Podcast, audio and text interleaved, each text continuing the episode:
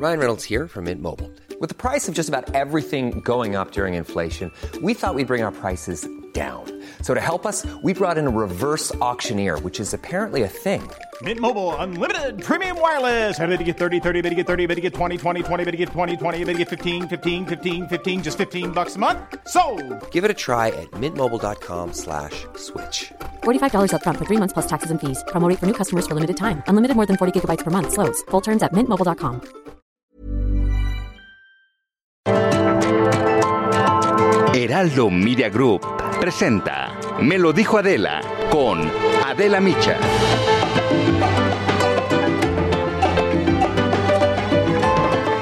Buenos días, los saludo con muchísimo gusto a quienes ahora se unen a Me lo dijo Adela a, a través de la señal de El Heraldo Radio. Por cierto, estamos muy contentos porque desde hace dos años los acompañamos y nos acompañan ustedes. Así que a nombre de Adela Micha yo les tengo que dar las gracias y evidentemente a título personal también, porque aunque ustedes piensan que nosotros los acompañamos a ustedes, los que nos acompañan son, eh, pues la verdad son ustedes a nosotros.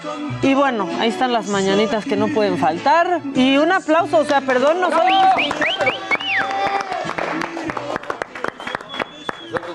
Incorporamos hace poco, pero felicidades, Maca. Muchas gracias, Dani. Dos años. fácil dos años, pero Vamos es por más. mucha chamba. Vamos por más y por supuesto muchísimas gracias al Heraldo Media Group. Bueno, es eh, jueves 5 de agosto y hoy en la mañanera, bueno, se puso buena la cosa porque sobre la destitución del magistrado José Luis Vargas Valdés como presidente del Tribunal Electoral por incumplir sus obligaciones constitucionales, el presidente López Obrador dijo que esa institución está en crisis y en descomposición. Insiste en que se debe presentar una reforma electoral porque dice él que tanto el TRIFE como el INE atentan contra la democracia de nuestro país. Y luego lo que cuestan, ganan como dos, tres veces más que yo. Ellos mismos deberían de renunciar todos por dignidad, por respeto a los ciudadanos. Además, el presidente rechazó la designación del magistrado Reyes Rodríguez Mondragón como presidente del Tribunal Electoral. Incluso exhibió en la pantalla de la mañanera para demostrar el nivel moral de los magistrados que entrega- integran al TRIFE. Lo comento para probar las características de las personas. Y ahora, presidente del Tribunal Electoral, es degradante. Por cierto, eh, se ha confirmado que ese tuit era falso. En otros temas y sobre la demanda civil que presentó el gobierno mexicano en Estados Unidos para frenar el tráfico de armas a nuestro país y que fue rechazada por la industria norteamericana que las fabrica, el presidente López Obrador adelantó que seguirán en curso con ese proyecto y que no intentan violar la segunda enmienda, que es esta que permite a los estadounidenses poseer y portar armas. No es un hecho injerencista, no es contra el gobierno de Estados Unidos, es un procedimiento civil porque nos afecta el que no haya control sobre la venta de las armas. Y sobre la revocación de mandato en marzo del 2022, el presidente López Obrador aseguró que sí se va a llevar a cabo, a pesar de que el INE advirtió que no se haría porque no están las leyes reglamentarias aprobadas y no hay condiciones legales ni presupuestales para realizarla. Se puede llevar a cabo la consulta para la revocación del mandato. No este, les gusta a los antidemócratas todas estas prácticas, estos métodos mm, de la democracia participativa, la ley reglamentaria y tengo información de que se va a aprobar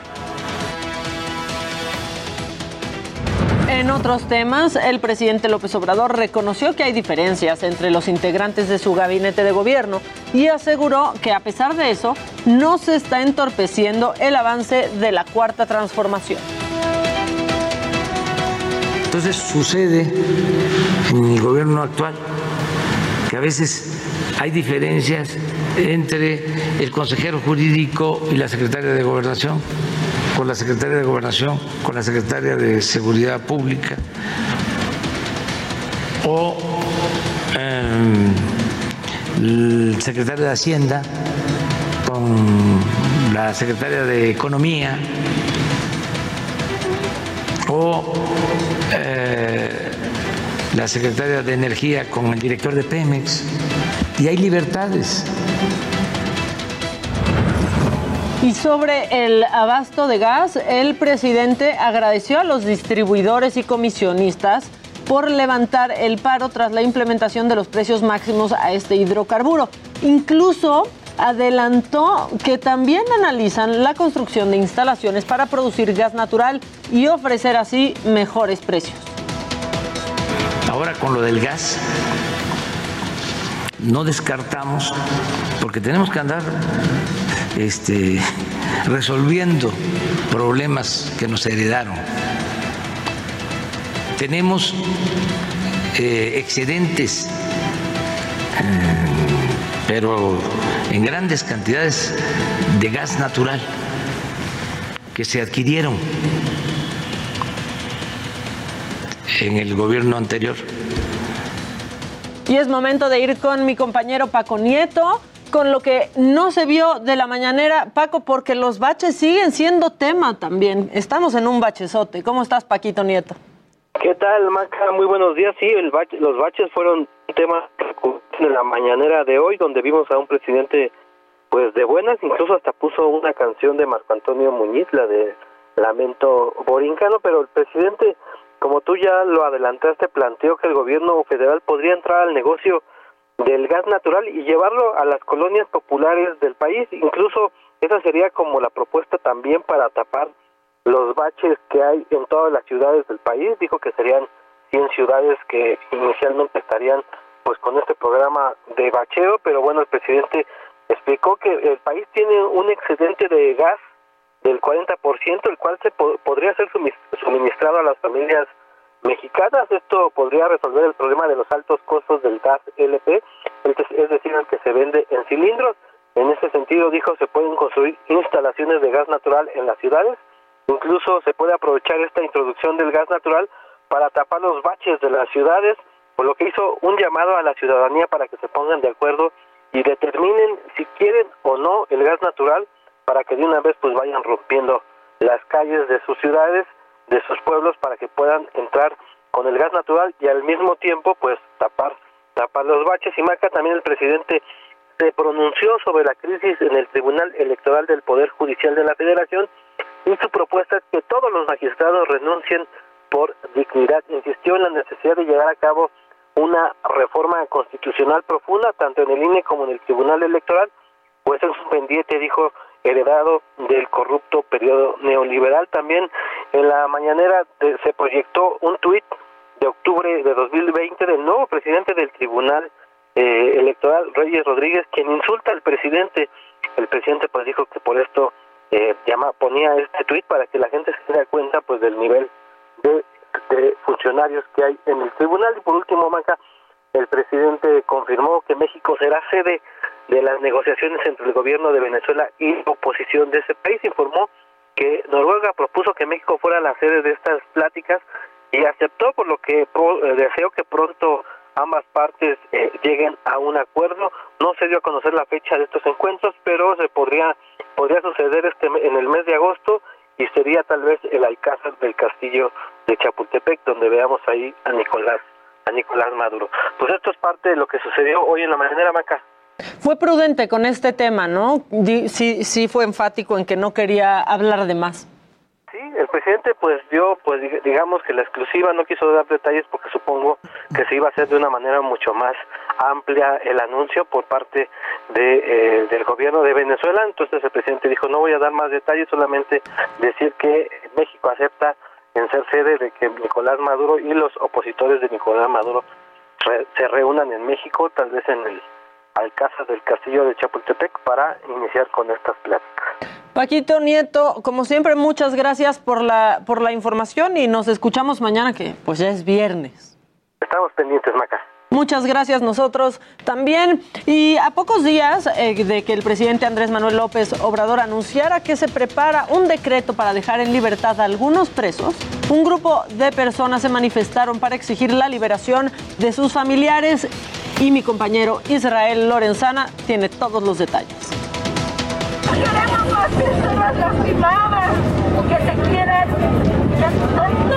atención psicológica para que salgan hombres de bien. Familiares y amigos de personas recluidas en diferentes centros penitenciarios de la Ciudad de México se manifestaron frente a Palacio Nacional exigiendo que se acelere la libertad para sus familiares encarcelados. Pues que ella consiguió un trabajo y llevaba dos días y los acusan de extorsión, pero ella en sí tenía dos días de trabajo.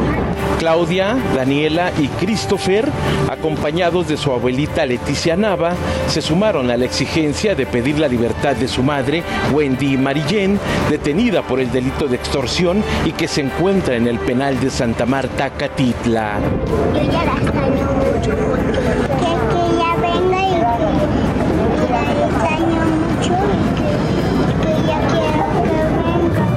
Centenas de familias esperan que el decreto anunciado por el presidente Andrés Manuel López Obrador beneficie a las personas que no han recibido sentencia y tengan más de 10 años recluidas en penales federales o que hayan sido torturados o tengan 65 años de edad o cuenten con algún padecimiento.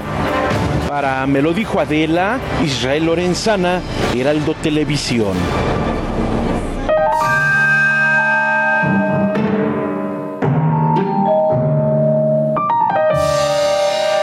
Musiquita ya lo saben ustedes. Bueno, yo espero que ya lo sepan. Indica que vamos a lo macabrón.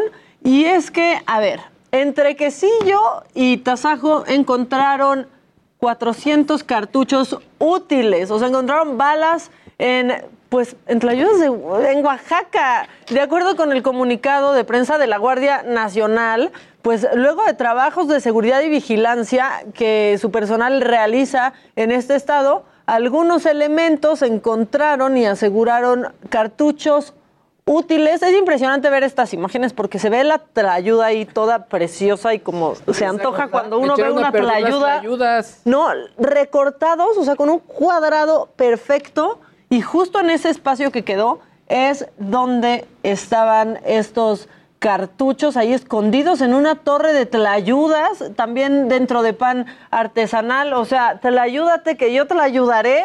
Este, mientras tanto, bueno, pues se le notificó al transportista que los paquetes iban a estar iban a ser puestos pues a disposición de la Fiscalía General de la República en esa entidad pues para realizar las acciones legales correspondientes. Uno ya no puede confiar ni en la tlayuda.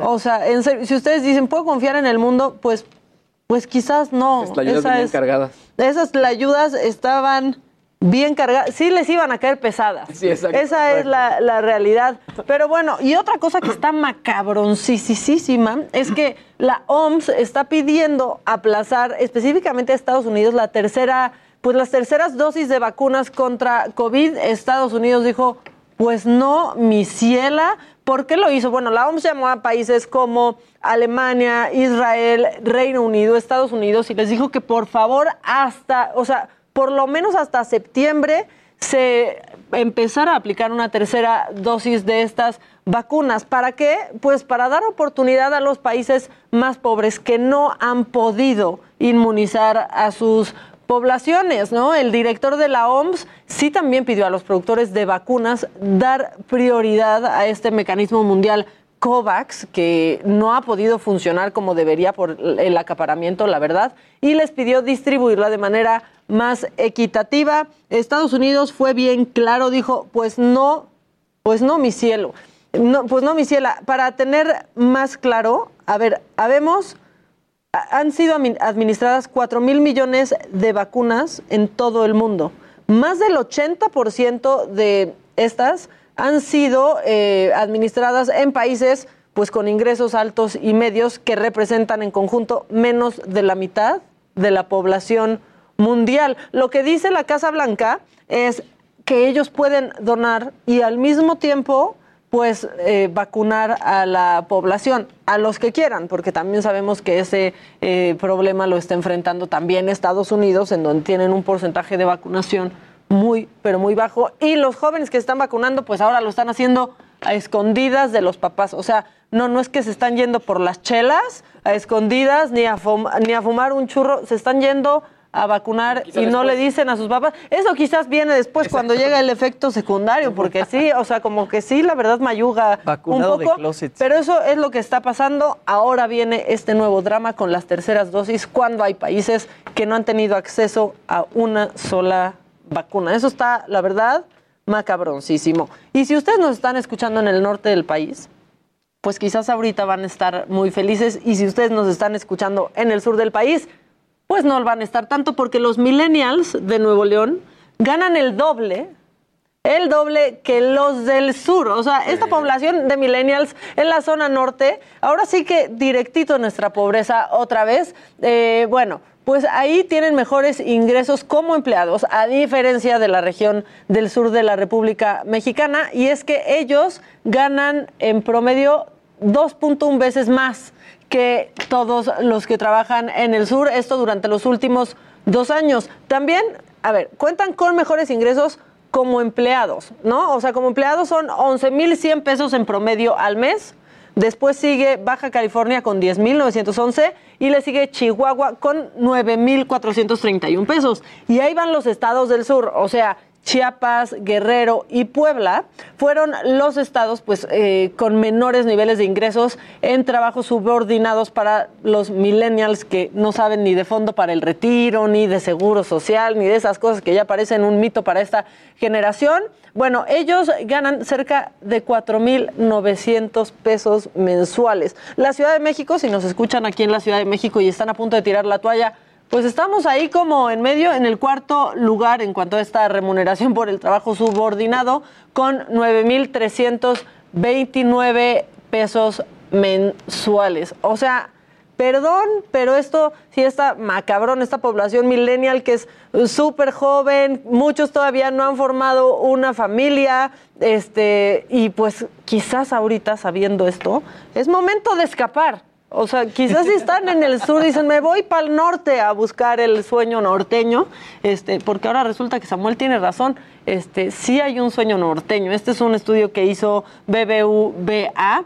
También dicen que en cuanto a los ingresos por trabajos de tipo subordinados en general, pues sí hay una diferencia súper notoria entre la región norte con el sur de la República Mexicana. O sea, le hicieron así a la, a la herida este, pues no sé, quizás es momento ahora con esta pandemia, muchos se han movido del lugar en donde vivían, han dejado las grandes ciudades, se han ido este, a otros lados, pues tal vez este estudio confirme que hay que ir al norte.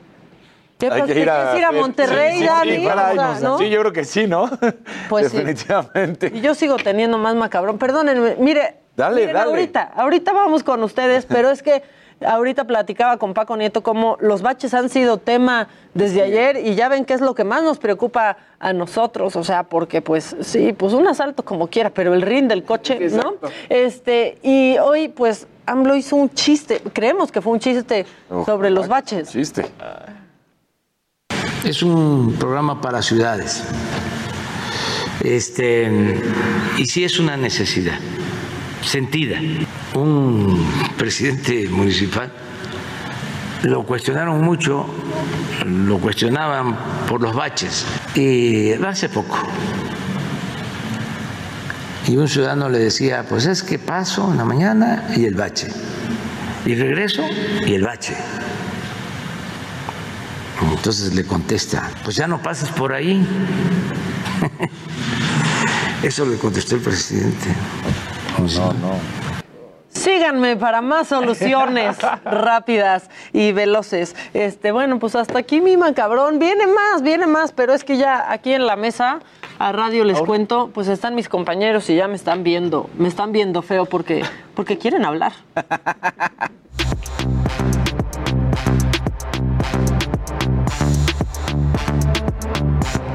Yo les diría Luis G.I.G., Jimmy Sirvent, que aprovechemos, o sea, que dejemos que Dani aproveche sus últimos días de protagonismo con los Juegos de Tokio. Se, acaba, ¿no? Se acaba. Sí, o sea, tú también aprovechalo. Exacto, porque Que no después... está la señora en la casa que, que, que se nos harta con los deportes. Aprovecha. La verdad, aprovecha, Dani. Antes de empezar con una buena noticia, arrancamos con una mala noticia que se acaba de hacer, eh, de confirmar hace una hora. Eh, uno de los hijos de Mijael Ballack, este futbolista alemán que pues fue grandísimo, espectacular, jugó en el Chelsea, en el Bayern, estuvo en, fue subcampeón del mundo, pues falleció en un accidente de, de cuatrimoto. Esto en Portugal, estaban teniendo un viaje y bueno, pues eh, la cuatrimoto le cae encima Ay. y entonces ya no pudo, pudieron hacer nada. 18 años, Emil Balak fallece. Entonces, es, esa, pues sí, una Ya, noticia. hoy sí andas el quitarrisas mil por ciento, ¿eh? Bueno, pero, pero fue nada más por un momentito, fue nada más por un momentito. Ahora sí, vámonos con la excelente noticia que les tengo. Entren a Google y el doodle de Google reconoce a Soraya Jiménez. Así es. Sí ganó oro. En estos momentos, ahí está una mujer que abrió las medallas históricas para México, por supuesto. De ahí, pues nada más hay que recordar que ella fue la primer mujer que ganó un oro. Pasó a la historia el 18 de septiembre del año 2000, cuando levantó un total de 225 kilogramos. Así es lo que, lo que consiguió en Sydney justamente. Y de ella vendrían tres medallistas más. Aremi, que acaba de ser bronce justamente allá en Tokio. Y previo a esto habían conseguido dos más, pero que no se subieron al podio, sino fue por dopaje que les llegaron las medallas a sus otras compañeras. Entonces, bueno, estamos hablando de Damaris Aguirre en Beijing 2008 y de Luz Acosta en Londres 2012.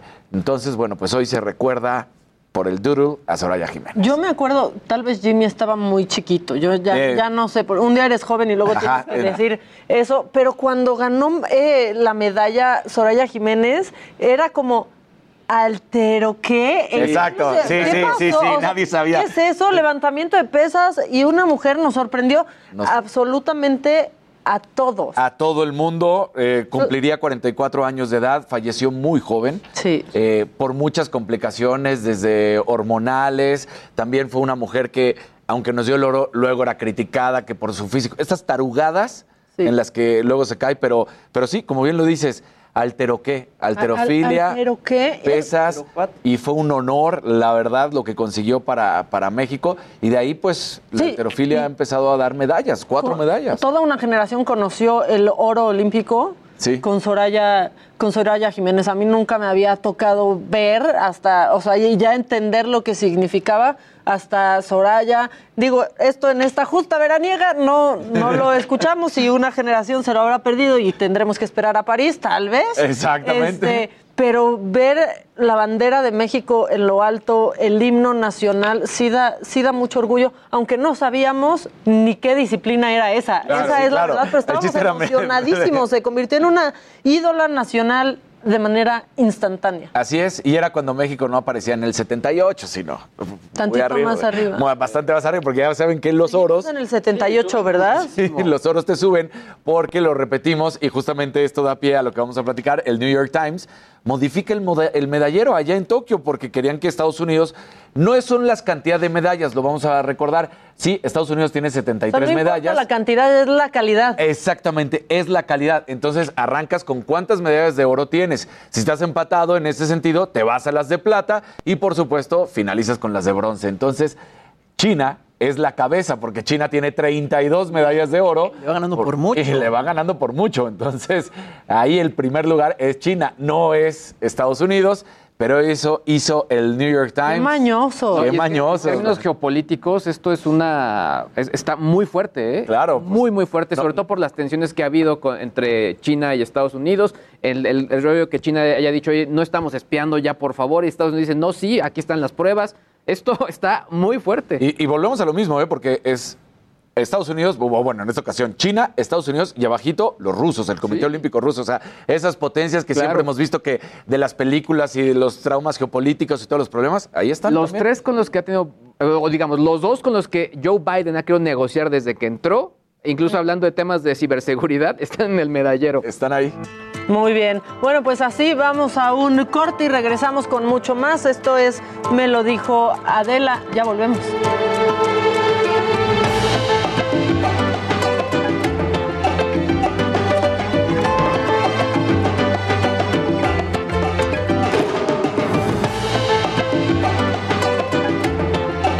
Esto es Me lo dijo Adela. Regresamos.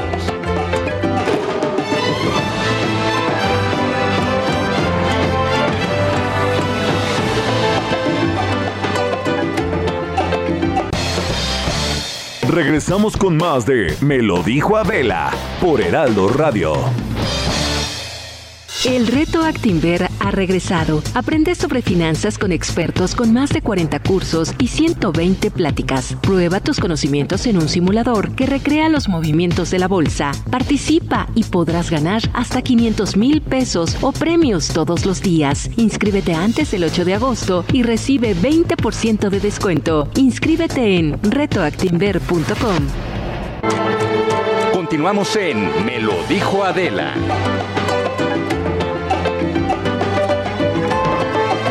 Torres, artista plástica, qué gusto poder conversar contigo, de verdad. Muchísimo gusto. Me hubiera gustado estar en la exposición y desde ahí hacer esta, esta entrevista, pero ya lo haremos, ya lo haremos. Ya lo haremos, porque esta misma exposición se va a Guadalajara. Bueno, muchas gracias por la invitación. Al primero. contrario, al contrario, Paloma. La verdad es que eres una mujer, este, pues con una trayectoria enorme. Toda tu vida la has dedicado al arte, ¿no? Nada más. Nada más. Es mi forma de... Es, es una forma de vida. El arte para mí no es una profesión, es una forma de vida. Que lo es, ¿no? Que lo Que es. lo Eso es. me costó el divorcio también.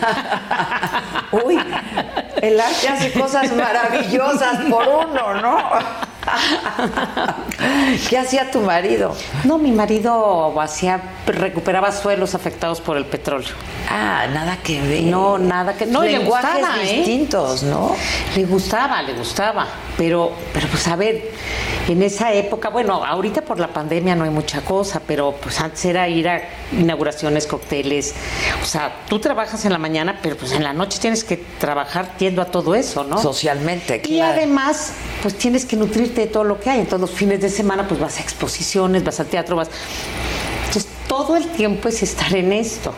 Y a eso has dedicado tu vida, Toda al vida. arte en todas sus formas. Profesionalmente eres artista plástica, Sí, pero estudié. supongo que es el arte en todas sus formas. Estudié artes visuales en la Escuela Nacional de Artes Plásticas y sí vengo de una familia de arquitectos, en donde pues, mi papá sí, o sea, era eh, viajábamos, pero viajábamos a ver arquitectura, íbamos a museos y comíamos. Ahí no había de que decías quiero un sándwich. Mm, mm, Aquí se comen panuchos, estás en Yucatán. Claro. Entonces Pues es que es parte de conocer un lugar. Es la cultura. Es la cultura. Es la cultura.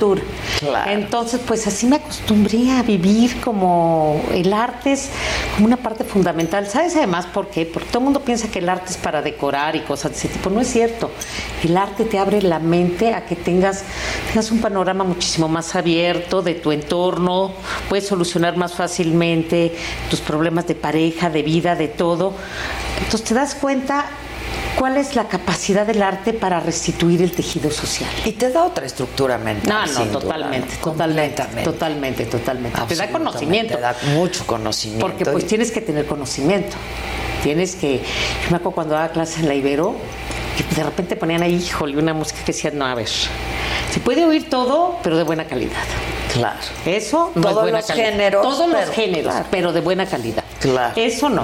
¿Qué escuchas tú, por ejemplo? Yo escucho, mira, me gusta mucho la música clásica, me gusta el rock, pero el rock como de los, como los Rolling Stones, me gusta Bob Marley, me gusta Jethro Tull. Ok, este, hijo Jethro Tull. Lo amo. Qué Además, bárbaro. me tocó desde que estudiaba en París irlo a ver a su concierto. Además, me impresionó cuando lo vi de pantalones de casimir gris, de franela, porque era un músico de conservatorio, Sí, sí, Jethro sí, Tull, o sea, una cosa alucinante. Bueno, y me gusta en ¿Y realidad todavía todo. siguió dando conciertos? A ver, no, yo me acuerdo una vez en el auditorio sí fue un poco decadente. Yo Ya lo veías lo así vi ahí, lo vi paradito. así paradito y luego supi- como, como sube la patita. Sí, la patita ¿no? La patita sí, ya un viejito, Sí, lo vi, lo vi. no. Yo creo que fue ya de sus últimos Pues conciertos. sí, pero ya ves que todos siguen brincando. Todos, Mick Jagger y todos. Oye, ¿y no tienes hijos porque no quisiste? No, tener? no, no, no tuve porque se me murió un niño de cuando tenía ocho meses de embarazo. Este, me dejaron una gasa en la cesárea, se me cicatrizó el útero. No me Y digas. nunca me pude volver a embarazar. Y- Sí, fue una negligencia médica por la que no tengo hijos. Uy. Y sí me hubiera encantado, ¿eh? porque soy súper niñera. Ahorita tengo dos sobrinos nietos que la veo. No me digas. Sí, sí, sí, sí, sí. Híjoles, como para. Sí, no, yo he ¿Demandaste o tenido no? como mala suerte en todo eso, ¿eh? ¿En qué más? No, nada más. Los, Sí, los no hombres, en digas escoger los hombres a la mejor. No, bueno, ya, ya te digo que luego uno cree que es mala suerte, pero es buena. ¿Hace cuánto te divorciaste o cuánto? No, me divorcié hace 15 años, Ah, pero ya, ya, soy viuda. Ya, mucho, ya, ok, ya. No, pero no, pero estoy contenta. ¿eh? Además, sabes que viajo Bueno, mucho. es que nunca dejas de trabajar, además. Nunca. Yo trabajo de lunes a domingo porque estoy así maquinando y salga- salía mucho de viaje. Antes de la pandemia viajaba mucho, que me iba a hacer residencias o me iba a hacer trabajos fuera de, de la Ciudad de México. Por ejemplo, trabajé mucho en Oaxaca con el maestro Toledo, en Etla, cuando tenía la beca del Sistema Nacional de Creadores, daba cursos y trabajaba en toda esta situación.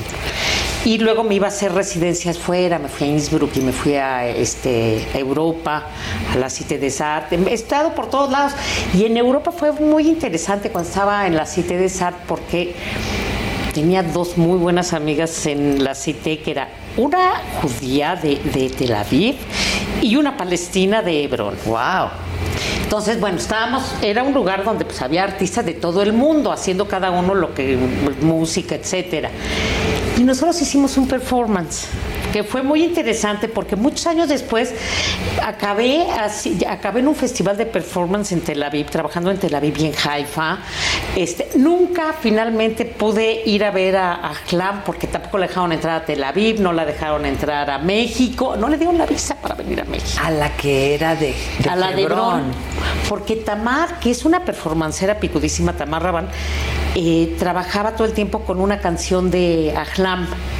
Y entonces, bueno, en esta canción era todo el asunto y, y decidimos traerla a México para que ella interactuaran la palestina y la judía. Uy, juntas. hubiera estado interesantísimo. Pues la embajada mexicana no le dio la entrada. Entonces un día me dice Tamar, habla a la embajada. Le digo, pues no me sé ni el teléfono. Bueno, 04, le hablamos. Y me contesta el cónsul y me dijo, yo no le di la visa. Y le digo, ¿y por? Me dijo, porque es un artista pobre y se va a quedar en México. Sí, sí, es pobre, porque es eh, a ver, es musulmana, es soltera y es artista visual. O sea, pobre. No se va a quedar en México, nada más viene a hacer un proyecto de mujeres. Claro. Pero bueno, fue muy interesante porque acabé haciendo performance en, en pues, Haifa eh. y en Tel Aviv. o Qué sea, que maravilla. maravilloso. Qué ¿eh? maravilla. Bueno, eh, la verdad es que yo, este es un espacio chico y tus obras son muy grandes. Por eso traje Así es que agradezco chicas. mucho que hayas traído Este es un esto. grabado que realmente lo que tengo ahorita en la exposición, pues no hay nada de gráfica, pero sí hay gráfica en el sentido en que yo, yo hice mi maestría en color en París con Heiter y en San Carlos aquí.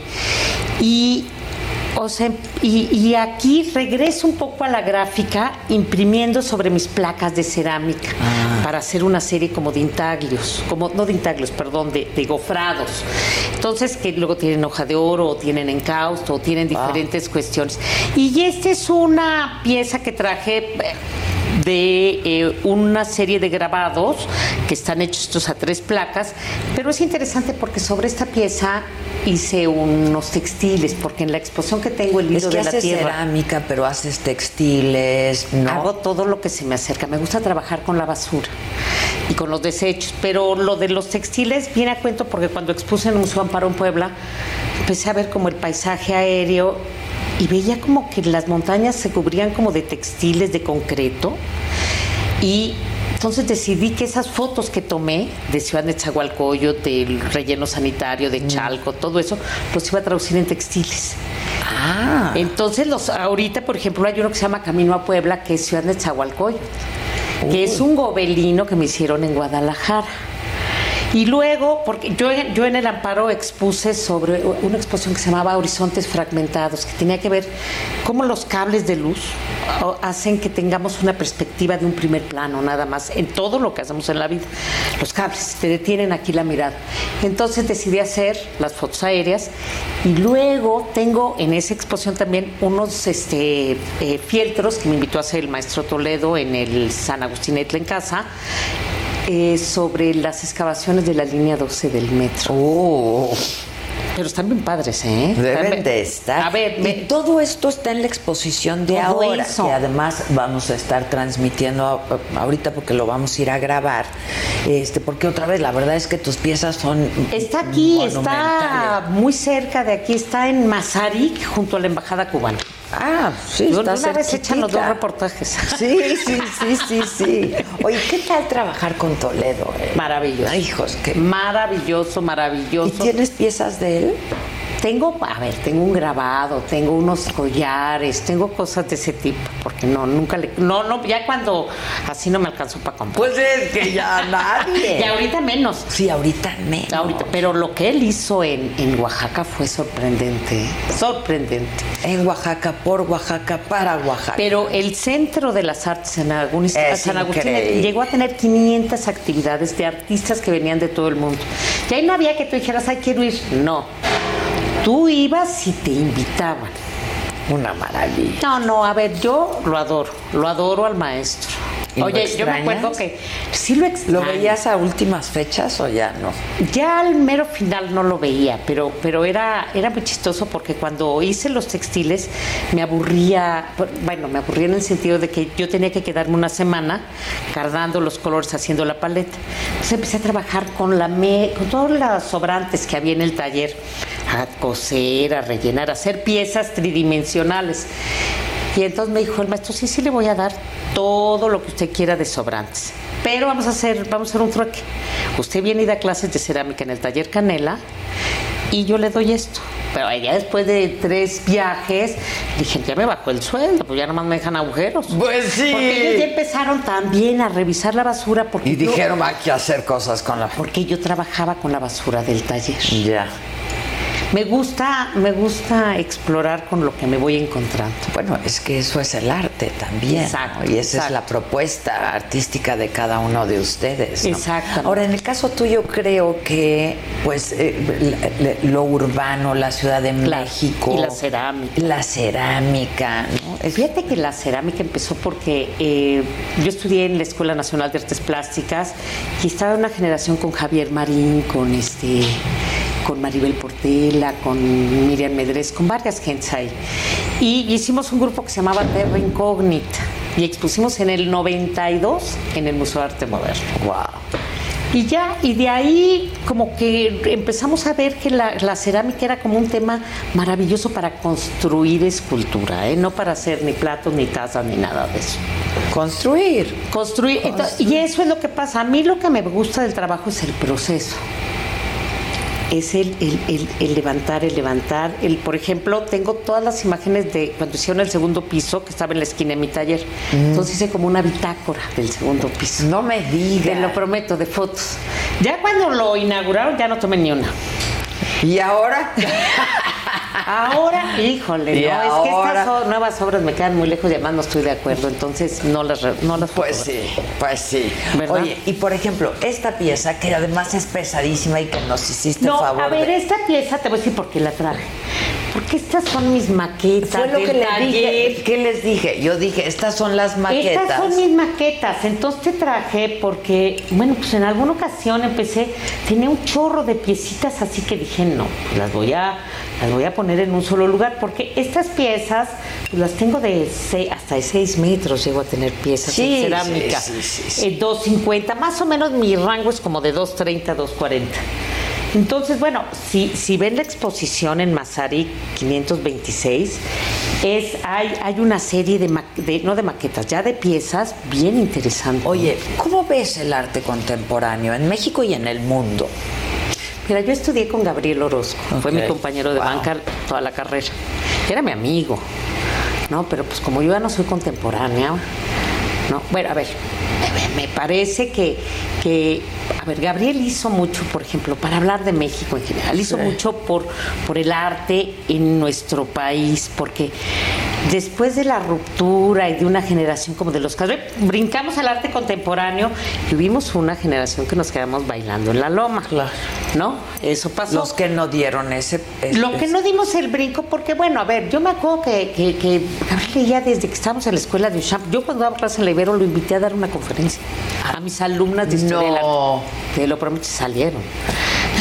Entonces, fíjate, o sea, el supieron- retrete no les gustó, el excusado La- no. la- no, déjate tú el retrete, la caja de zapatos. La caja de zapatos. Que es el claro. retrete de, de contemporáneo. Sí, sí, Exactamente, ¿no? Es el mingitorio contemporáneo.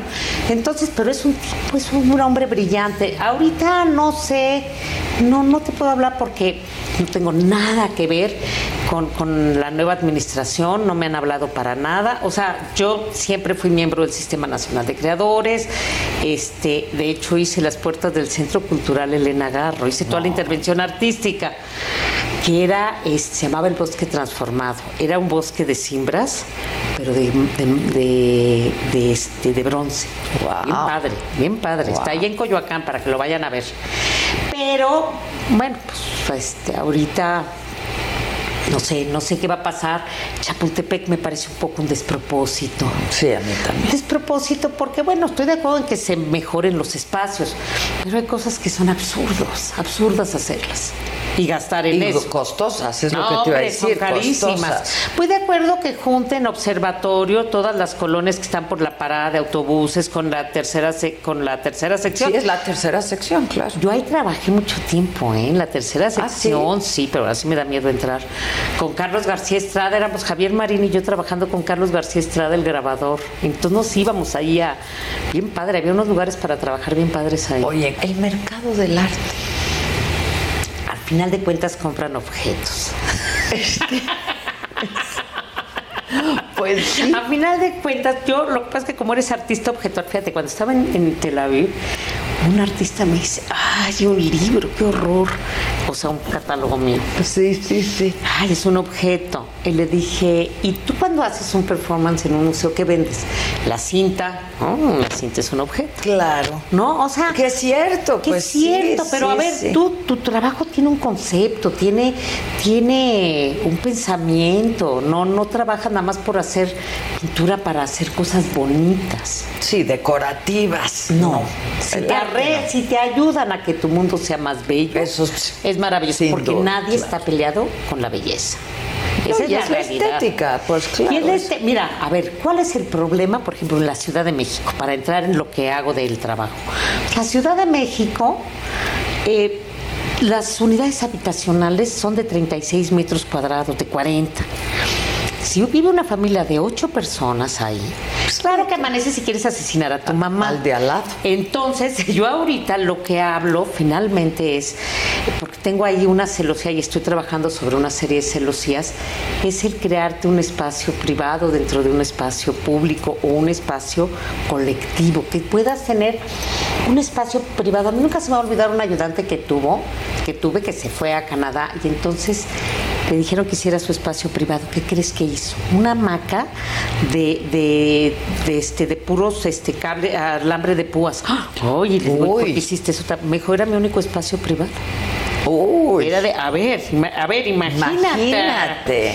Entonces yo creo que tenemos que ser muy cuidadosos en las ciudades porque finalmente cuando tú sales de tu casa es nuestro jardín. Es la ciudad es nuestro jardín. debe verse y debes de tener espacios para para para divertirte, para Recreación. estar, recreación, para disfrutar. Ocio también. Para no hacer nada, Para para, no hacer tirarte nada. a leer un libro contentísimo. Mira, el seminario tiene un patio.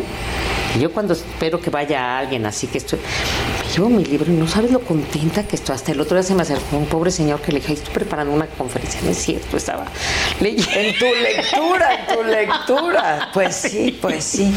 Oye, ¿y ya no das clases? No, ya no doy clases. Bueno, mira, cuando he tenido la suerte de tener la beca del sistema, que sí le he tenido como tres, como cuatro o cinco veces, este siempre dabas y das cursos por toda la República Mexicana, que esa es otra, por ejemplo.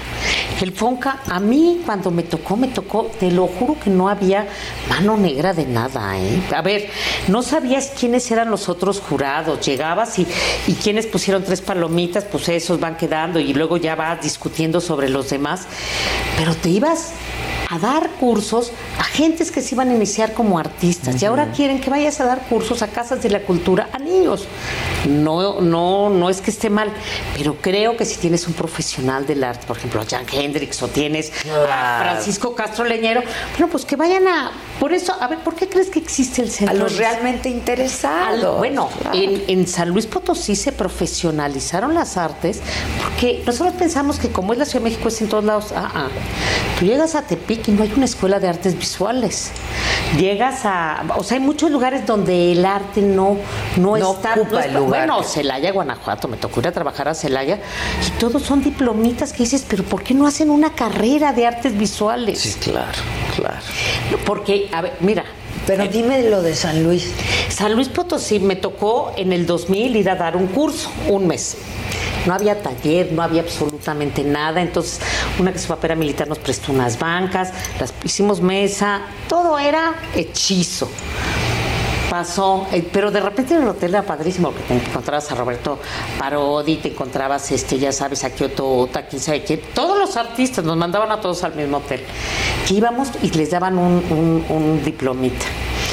A lo largo del tiempo se hizo el Centro de las Artes de, de San Luis Potosí. sí. Es bellísimo, además, y se hizo la carrera de artes visuales gracias, gracias a esa iniciativa de un secretario de cultura que tenían, bueno, ni siquiera era como un gestor cultural que nos invitaba a los artistas. Era severísimo, ¿eh? Pero yo de repente le decía, oye, yo voy a Guanajuato a ver a mi marido, porque me fui un mes, ¿eh? No crees que me Ah, fui ok, poquita cosa.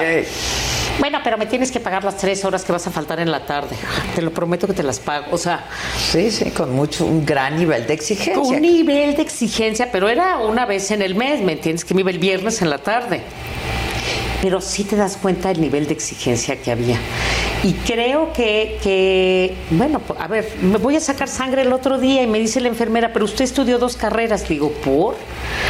Me dijo, porque uno no puede vivir como artista. Entonces dices, ¿por qué no hemos profesionalizado la cultura? Uy, claro. Eh, A ver, en la escuela te tienen que enseñar hasta cómo promover tu trabajo. claro. En mi época eso no. Ah, Es más, o sea, estaba, a ver, muy mal visto hacer ciertas entrevistas o ciertas... Nada. Un, yo como de, un día que me dijeron, ¿y, y de qué vives? Pues de, de esto, esto. Esto es mi desayuno, mi comida y mi Pues cena. sí, pues sí. Entonces, enseñar a los alumnos a producir, pero a promocionar y a vender Y a obra. vender, porque ese es el chiste, hacerlo profesionalmente y poderte dedicar a Porque ello, los que artistas- enriquece tanto. Mira, había un artista, el Felipe Ehrenberg. que Sí, un claro. A ver, Felipe que tenía un curso maravilloso que se llamaba El arte de vivir del arte. Entonces, en ese, en ese curso maravilloso, yo lo tomé. ¿eh? No, estabas una secretaria bilingüe ejecutiva y quién sabe cuántas gentes Sí, más. claro, Ya claro. sabes. Pero era maravilloso porque te enseñaba cómo profesionalizarte para poder vivir de tu trabajo. Pero la enfermera esta de los laboratorios me dijo, es que me gusta pintar, pero yo creo que uno tiene que tener dos profesiones, una de la que viva y otra para poder trabajar. No, le dije, usted podría vivir de su trabajo. Pero es igualmente, tienes que ser disciplinado, dedicarle horas. Ah, no, no. A ver, claro, yo voy no. diario al taller, ¿eh? Diario. Diario, aunque no tenga nada que hacer, aunque vaya a sentarme nada más así. Y estoy viendo exposiciones, estoy viendo, o sea, por ejemplo, ahorita quiero ir a ver una exposición a Houston de, ¿sabes de quién? De, de David Hockney.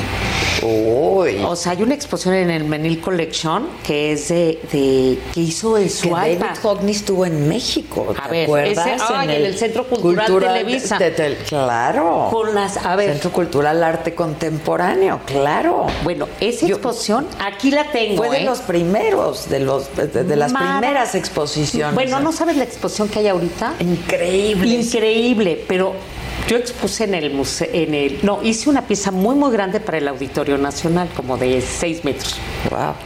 Y entonces hice como una partitura y les decía, es que David Hockney era de los artistas que realmente, pero porque viene, es inglés, entonces el teatro se le da y la escenografía Claro. le sale, ¿te acuerdas las escenografías para ópera que tenía Sí, divinas? claro. Sí, eh, bueno, es que hay que ver y ver y ver y ver. Ah, Sí, no hay de otro. Cine, todo, hay que ver todo lo que se produce. Pero, pero leer, pero ver. Pero- leer, Hay que consumir arte, hay que consumir hay arte. que consumir lo, Y te lo que cambia todo, ¿eh? te cambia la perspectiva de todo. La gente cree que el arte es para iniciados o que el arte es para conocedores. El, el- el arte puede estar en todas partes. Y de hecho hay que hacer tu propio espacio, ¿no? Para poder tu hacer espacio eso. privado para poder hacerlo. Y fíjate que eso el espacio Está bien interesante. Pues mira, nos podríamos quedar platicando aquí tres horas.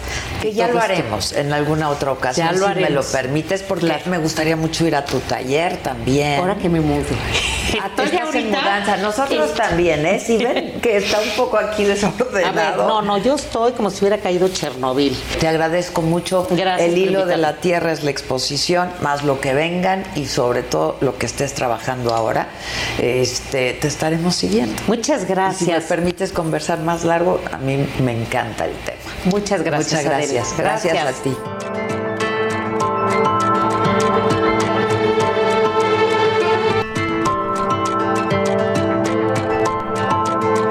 Continuamos en Me lo dijo Adela.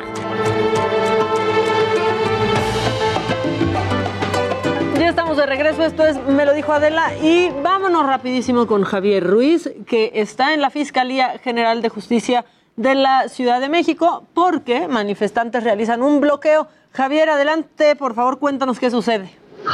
Hola Maca, ¿qué tal? Saludo con gusto, excelente mañana. Efectivamente, Maca, como bien lo mencionas, tenemos presencia de manifestantes a las afueras de la Fiscalía General de Justicia de la Ciudad de México. Son aproximadamente pues eh, 300 eh, personas, ellos son distribuidos a las afueras eh, del búnker, principalmente del bloque urbano popular. Ellos se están manifestando debido a que tienen en litigio pues eh, dos predios en la alcaldía Azcapotzalco. De acuerdo a lo que nos han referido estas personas, es que estos litigios pues ya los han ganado, sin embargo, pues no les han dado una sentencia y es por ello que han llegado pues a manifestarse con equipo de sonido, con algunas eh, banderas y justamente en la calle de Gabriel Hernández. Han llegado elementos de la Secretaría de Seguridad Ciudadana y también personal de la Policía de Investigación que justamente custodia pues estas instalaciones. Por lo regular la entrada principal siempre se encuentra pues abierta. Hay que mencionar que hay cristales y como en otras manifestaciones pues se han derivado algunas incidencias pues ya han preferido pues justamente cuando hay manif- manifestaciones pues cerrar parte de esta cortina la circulación también ya cerrada aunque es una calle de tránsito local pues hay que evitarla de preferencia utilizar como alternativa la avenida Doctor Vertis para quien deja atrás la zona del eje 3 sur, del eje 2 sur y para quien desea llegar a Río de la Loza o bien para continuar a la avenida José María Izazaga. De momento, Maca, el reporte que tenemos. Muchas, muchas gracias, Javier Ruiz, estamos pendientes. Estamos atentos, hasta luego, buen día. Hasta luego, buen día para ti también. Oigan, y los estamos leyendo en Facebook, en YouTube y obviamente en nuestro WhatsApp. Eh, miren, esta es la razón por la que ustedes nos tienen que escuchar también en cortes comerciales, porque aquí Dani López Casarín nos estaba abriendo este, Su corazón. corazón, Historia y, y resulta que iba a ser doctor, pero se hartó de traer mundos al, a- Bebés al mundo. mundos al niño. Mundos al niño. Ya estoy como Jimmy con le vamos a dar eh, Caso caso, al seguimiento. Bueno, se, Exacto. se hartó de traer niños al mundo, le dio flojera.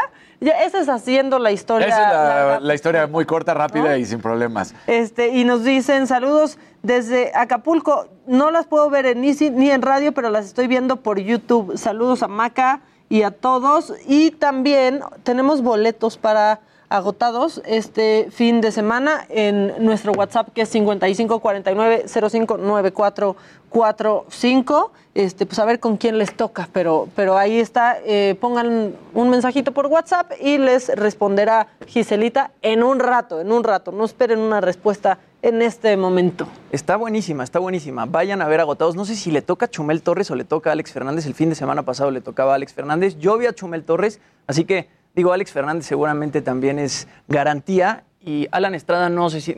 Ahorita les decimos a quién le toca, pero los tres son garantía. Pero Chumel, ya, por favor, que sí se quede en personaje, que no empiece a criticar a AMLO, que lo vea en terapia. Exacto. Ya, por favor. Eso es lo que te iba a sí, decir, por sí eso no se me antoja. ¿no? Porque Eso va a sí empezar a que- criticar que sea... Se echa por ahí un chistorete de AMLO nada más.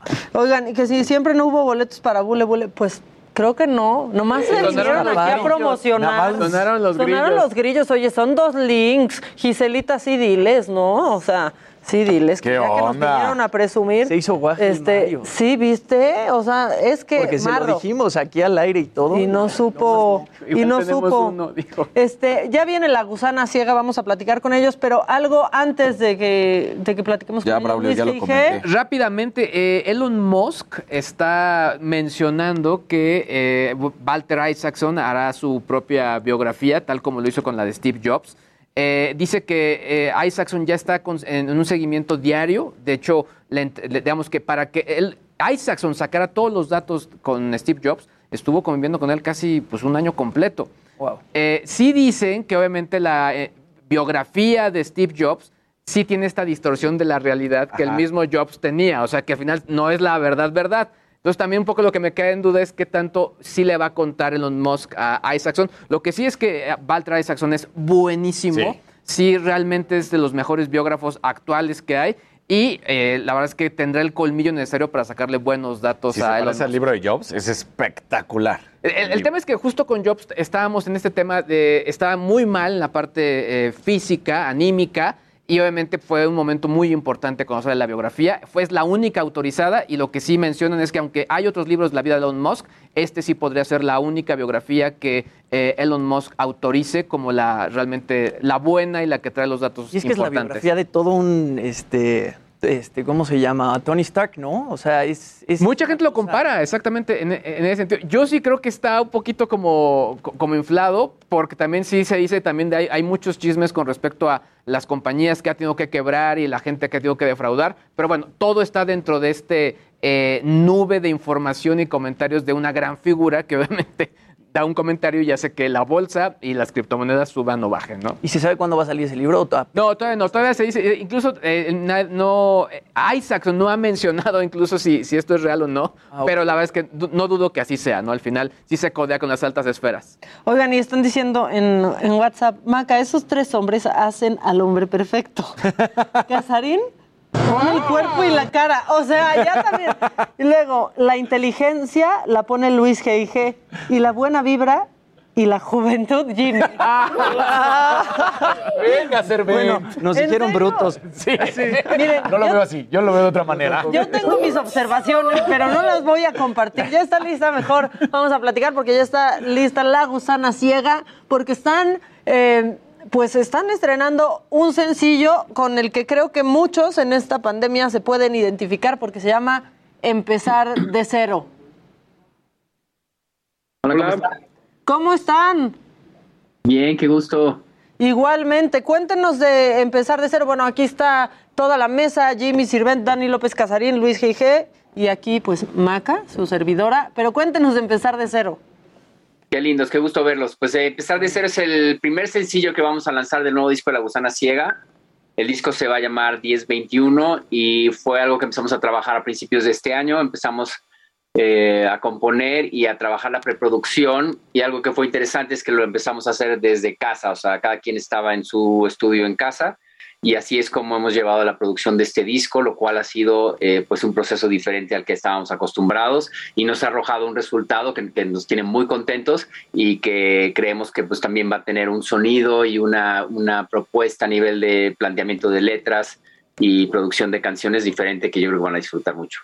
Hola Dani, ¿cómo estás? Eh, soy Jimmy Sirvent. Antes que nada, te veo muy bien. Yo sé que te estás ahorita eh, recuperando del COVID y te ves, te ves como nuevo. Gracias Jimmy, sí, estuvo, estuvo un poco pesado, pero afortunadamente ya estamos bien y listos para el concierto que tenemos el 11 de agosto. 11 de agosto es en el Autódromo Hermanos Rodríguez justamente, ¿verdad? Ese, Así ese, es, ese concierto se iba a realizar antes y lo tuvieron que posponer. Así es, iba a ser el 16 de julio y ahora 11 de agosto, o sea, el próximo miércoles nos vamos a ver con toda la gente para justo estrenar este sencillo en vivo y pues ahora sí que repasar todas las canciones que, que nos gusta tocar y que llevamos año y medio sin, sin poder hacerlo. Oigan, y el título de esta canción también va un poco con, pues, volver a subirse a un escenario, ¿no? Y volver a tocar después de tanto tiempo. ¿Cómo se sienten? ¿Se sienten nerviosos? ¿Han podido ensayar las canciones? ¿Qué ha pasado con La Gusana Ciega últimamente? Pues sí, la verdad sí estamos nerviosos porque así ha sido un año y medio de no tocar, de no estar frente a, a nuestro público, a nuestros fans. Estamos muy emocionados, como la verdad creemos que es como, como si fuera nuestro primer show de nuestra carrera, entonces eso vamos a tener esa energía Y sí vamos a tocar el, nuevo sencillo que se estrena el día de, de mañana. No hemos tenido la oportunidad de juntarnos a ensayar, pero lo vamos a hacer este, la, la, próxima semana antes del show, lo cual eso nos va a ayudar a, a que estén frescas las ideas y las, las canciones para, para el miércoles.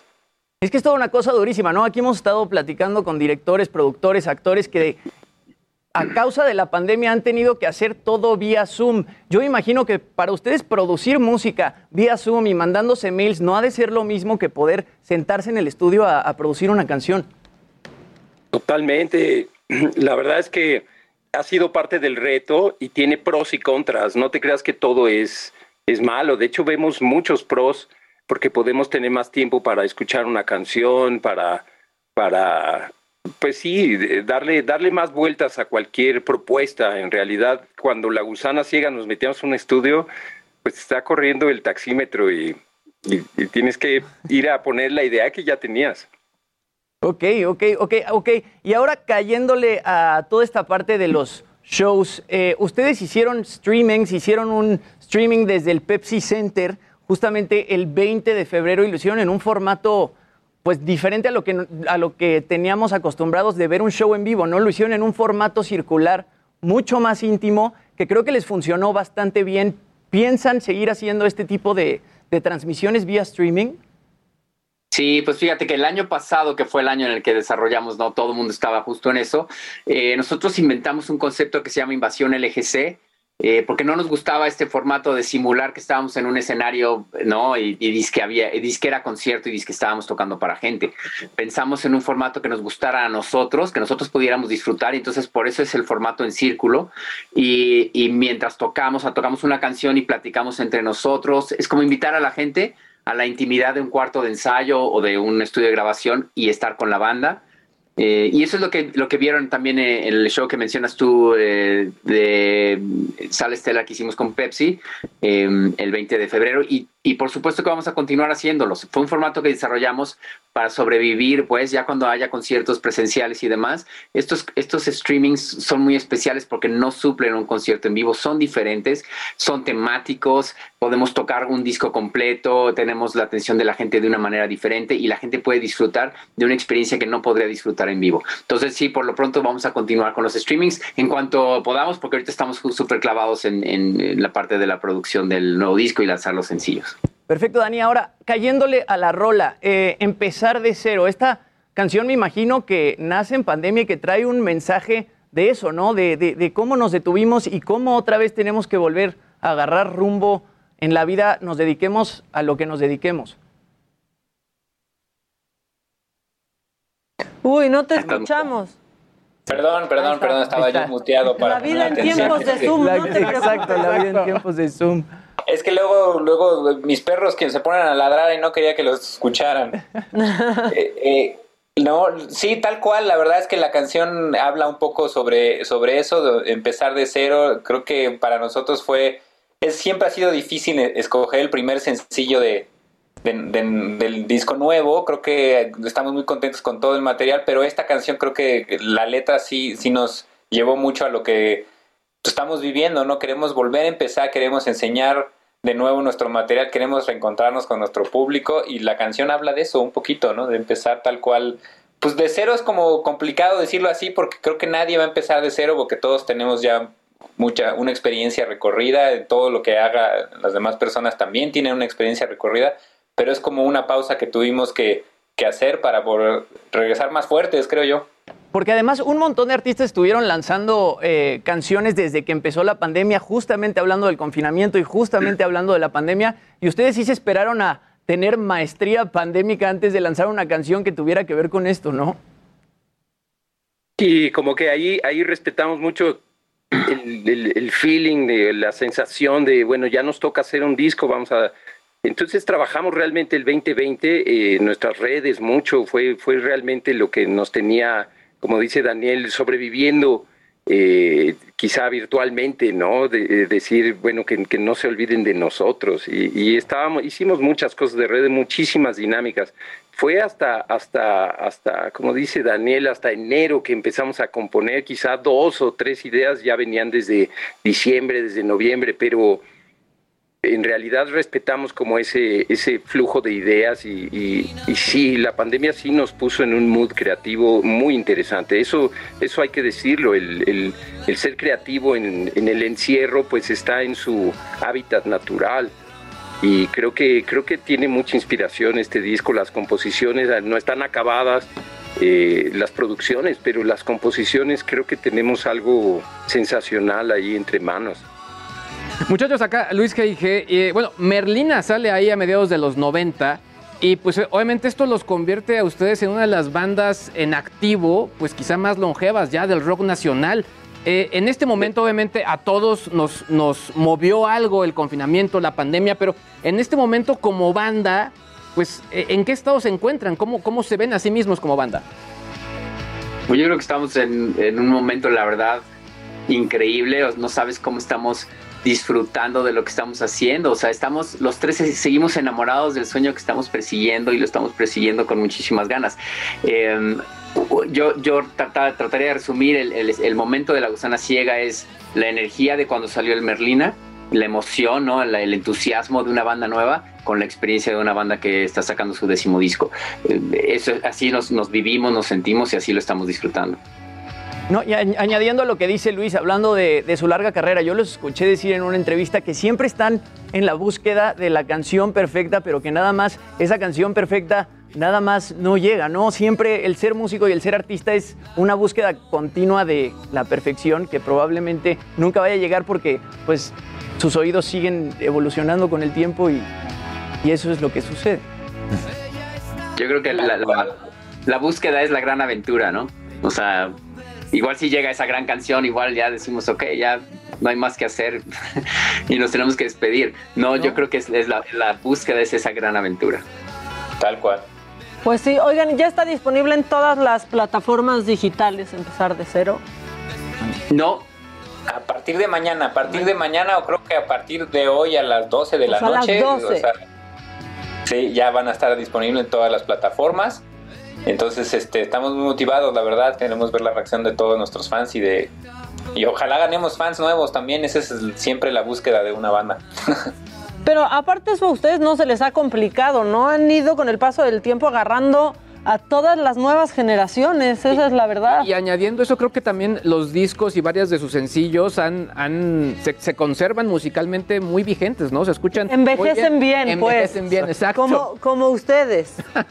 Gracias, qué lindos. Yo creo que sí es algo que como para la historia de una banda de rock que estemos sacando nuestro décimo disco y la gente vaya a ir al concierto del 11 de agosto a escuchar los últimos tres y que, y que quiere escuchar el nuevo sencillo es algo especial. Normalmente una banda de, de 10 discos ¿no? y casi 30 años de, de, carrera, pues quieres oírlo primero, ¿no? Son los, sus hits no de cuando empezaron. Y con La Gusana Ciega eh, no, no pasa eso. O sea, podemos hacer un show y tocar nada más canciones de los últimos tres discos y la gente está feliz, entonces eh, es algo como muy especial, ¿no? O sea, no sabemos bien qué, ha pasado, creo que es nuestro entusiasmo tal vez por, por seguir persiguiendo esa, esa canción no nueva que nos ayuda a mantenernos vigentes, pero sí es algo muy especial. Oigan, este show del, del 11 de, de agosto los tiene con un poco de incertidumbre. La verdad es que cuando todo empezó a caminar otra vez, pues esta fecha la veíamos pues como ya lejana, como que pensábamos que íbamos a haber pasado la tercera ola que esperábamos, ¿no? Pues desde, desde enero. ¿Cómo, ¿Cómo se sienten con eso? Pues sí, la verdad sí hay una hay mucha incertidumbre todavía para, para la industria del, del, espectáculo, porque lo que nosotros lo que más nos gusta es juntar mucha gente, ¿no? Entonces sí hay mucha eh, incertidumbre al, al respecto. Pero pues estamos abiertos a lo que a lo que suceda. Creemos que lo más importante, por supuesto, es, la salud ahorita todavía de, todos, o sea, de todos los involucrados, de, nuestros fans, del, staff, de los organizadores, de nosotros. Y si tenemos que esperar un poquito más, pues nos inventaremos algunas otras cosas. Por eso tenemos estas ganas de seguir presentando música nueva por lo pronto. Eh, ojalá y el, show del, del miércoles sea eh, bien para todos, todos salgan en saldo blanco para todos los que estemos ahí involucrados. Y pues yo les pediría a los fans y a todos que tengamos paciencia, vamos a regresar y vamos a regresar más fuertes, pero para eso pues hay que hacerlo con calma, sin estar así como desesperados. Y todos estamos desesperados por juntarnos y disfrutar de la música, pero Tal cual, si hay incertidumbre, pero creemos que si echamos un poquito de ganas, vamos a regresar todos muy bien. Oye, pero y estamos, eh, estamos invitando a la gente justo, ¿no? Es- es- hay que cuidarnos, hay que, ¿no? Todavía hay que tener paciencia, pero estamos invitando a la gente a un show donde eh, el formato es de palcos, eso quiere decir que, que vas a estar con un con nada más con gente que tú conoces, eh, que hay mucho espacio entre cada palco. eh, la verdad es que es como un formato, a diferencia de otras cosas que están pasando en otros lugares del mundo, que están juntando a la gente y ya como si no, no hubiera nada. Aquí la verdad es que el formato está bien padre. Lo que hemos escuchado es que, que se ve muy bien de todos los eh, puntos, de todos los palcos, que se escucha muy bien. Así es que, eh, digo, para que no suene contradictorio, sí, sí los invitamos al concierto. Sí va a haber un concierto este, Sí. este 11 de agosto en, el, en la curva 4 del autódromo. Y es un concierto que tiene como una- muchas medidas de seguridad. Así es que también pueden estar tranquilos de que pueden ir, eh, cuidarse y no contagiarse. No, y la neta es que es el formato ideal para los conciertos hoy. Yo creo que Jimmy también ya fue a un concierto así en la curva. Yo fui a un autoconcierto. Yo también fui al Ah, autódromo. yo ya fui a uno así en Corralito. Es como super VIP. Es ideal hasta para cuando ya no se necesite. Es comodísimo, vas con tu banda, eh, no tienes mayor contacto, es mucha más comodidad y sí, se ve muy bien de todo, desde donde te toque. Sí, está muy, está muy padre. Sí, la verdad es que sí, pues bueno, que no les llueva, jóvenes. Exacto. Y si llueve, pues se va a poner más chido. Si llueve nada más nos vamos a mojar, no pasa nada. Exacto, de ahí, de ahí no pasamos. Pues qué padre, muchísima suerte. Este, yo ya, a mí ya me urge escuchar, empezar de cero, así que al ratito, a las 12 en punto, este, pues le ponemos, ya vimos que está su cuenta regresiva ahí en YouTube y faltan 12 horas, así que estaremos súper pendientes. Muchísimas gracias, Maca. Saludos a todos por allá. Gracias por el tiempo y la entrevista. Gracias. Un abrazo. Qué buen look platinado, ¿eh? Te lo voy a andar copiando. Sí, sí, Oye, yo- no, yo, yo estoy viendo el tuyo, Maca, y está increíble también porque está pues más oscuro y se nota en la caída. Sí, no, No, y a mí ya me mandan tus fotos y me dicen que si soy yo y así, o sea, es la historia de mi vida entre tú y Alejandro Fernández, ahí estoy todo el tiempo. Ahí estamos, Maca. Ahí está. Mira, ¿qué tal, eh? Ya está. Muy bien. Pues muy bien, gemelito. Mucha suerte este, y éxito. A ver si, a ver si nos lanzamos. Sí, sí, la neta sí. Cuídense mucho. Suerte, que estén muy bien. Abrazo. Gracias. Adiós, Bye. bye, bye. Pues ahí está, mi hermano perdido. Exacto, ya, hermano así perdido. Ya, sí, te traen. Así me- por suerte como que ya les vale un poco Gianluca va aquí, porque también con eso me fregaban. Entonces ya, ya, una no puede traer su pelo natural. O sea, una ya no puede traer un look natural platinado. ¿Qué, pa- ¿Qué pasó? ¿Qué se traen? Porque así molestan a una. Bueno, este, la mesa de la rapiña, ¿quién trae La qué? mesa de la rapiña. La mesa de La mesa de la rapiña, porque miren, el lunes se acaba. El lunes se acaba. El lunes se acaba. Exacto. El Pues- lunes se, se acaba. Oigan, por cierto, gracias a todos los que nos están felicitando a través de nuestro podcast, eh, podcast, wow, a través de nuestro WhatsApp, a través de Facebook, de, de YouTube. Este, pues sí, somos muy felices de poder llevar dos años en la radio, de ir por más y de ir por más también en la televisión. Claro que yes. Claro, que, yes. Claro que yes. ¿Quién quiere más? Oigan, ¿Quién pues? Vas. aprovechando mi, condi- mi condición de ave de rapiña, dice por aquí, bueno, eh, mañana también se estrena el- la canción Take My Breath de The Weeknd. Ya les había contado aquí que la usaron como publicidad ahora en la justa nipona. Y bueno, se estrena esta rola que se llama Take My Breath. Mañana se estrena el video musical y lo curioso es que se iba a estrenar en pantallas IMAX junto con el estreno de la nueva película de Suicide Squad. O sea, en las salas de Estados Unidos iban a pasar el video de The Weeknd antes de la película de Suicide Squad en todos lados. Entonces, pues esperaba que el estreno fuera algo súper fuerte, pero cancelan esta presentación porque resulta que el nuevo video de The Weeknd puede generar episodios epilépticos. Así que Como Dragon Ball, ¿era Dragon Ball o qué era? ¿Se acuerdan? Eh, o sea, bueno, eso también es una cosa de mi generación, pero un capítulo era Dragon Ball Z. Sí, era Dragon Ball. Era Dragon Ball. Ahora, Era Dragon Ball. hay, varios, esto, o hay varias series que sí, te ponen no eso. O sea, que hay... Que cuidado. No, exacto, no sé si incluso... en- Hasta en los la- Simpsons sacaron un eh, capítulo Los de eso. Simpsons, eh, Stranger Things creo que traía también un disclaimer sobre efectos estroboscópicos y que podrían generar epilepsia. Exacto. Ahora sí que The Weeknd sí se pasó de Blinding Lights. Este, Porque- Es que si se parece a su presentación que tuvo en el Super Bowl, que fue malísima para mí. La Fue canción no, pero la perturbadora, presentación. fue perturbadora. Es que lo dejaron muy solito. El en show esa fue presentación malo, del Super malo. Bowl tenía que salir alguien ahí a. ¿Qué decían que era la banda Limón? en el show, en el medio tiempo del Super Bowl. A ver, este, ¿por qué traes aquí unas mochilas en la mesa, Luis G.I.G.? Danos Porque se acerca el regreso a clases, usted Oh. sabe. Ándele. Y bueno, eh, los que sí dejaron regalos... o relampaguee. Exactamente, lo siento. Ya sea que sea híbrido o presencial, pues bueno, va a suceder. Y bueno, la, la gente de TechZone nos mandó unas mochilas para todos aquellos que estén interesados en ganar una de las que nos mandaron. Eh, ¿Qué es lo que tienen que hacer? Escribirnos al WhatsApp. Es muy, muy, muy sencillo. Mandarnos una foto de cómo es que nos están viendo o escuchando. Vestidos de preferencia. De preferencia, sí, tomen sus precauciones, tomen sus precauciones. eh, y obviamente, pues bueno, ellos sí dejaron regalos y los estaremos también viendo sus fotos. Y Gisela obviamente nos estará diciendo también quién ganó. Gisela, la controladora de nuestro WhatsApp. Bueno, vamos a un corte y regresamos todavía con más de Me lo dijo Adela. Me lo dijo Adela que estamos festejando porque hoy, hoy cumplimos dos años en la radio. Ya volvemos. Claro que yes.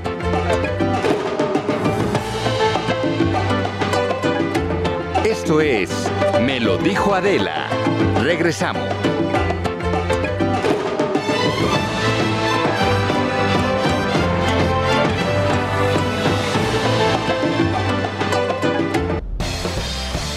Regresamos con más de Me lo dijo Adela por Heraldo Radio.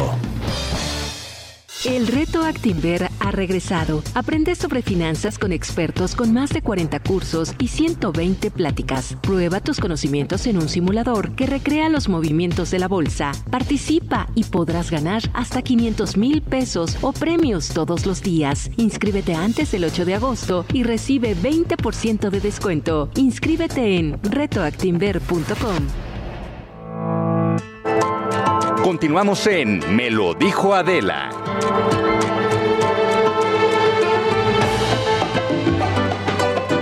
Bueno, ya estamos, ya estamos de regreso, tenemos más información. Muchas gracias a todos por sus mensajes en WhatsApp. Díganos desde dónde nos están escuchando, porque hoy es, hoy se trata, o sea, de la radio. Hoy es a quien más atención le ponemos porque cumplimos dos años y todo el interior de la República que nos escucha, que si Tampico, que si Monterrey, absolutamente todos los que nos han hecho favor de dejarnos entrar a sus hogares, oficinas, baño o donde sea que nos escuchen, muchísimas, pero muchísimas gracias. Eh, de verdad estamos muy, pero muy agradecidos. Jimmy, ¿qué traes?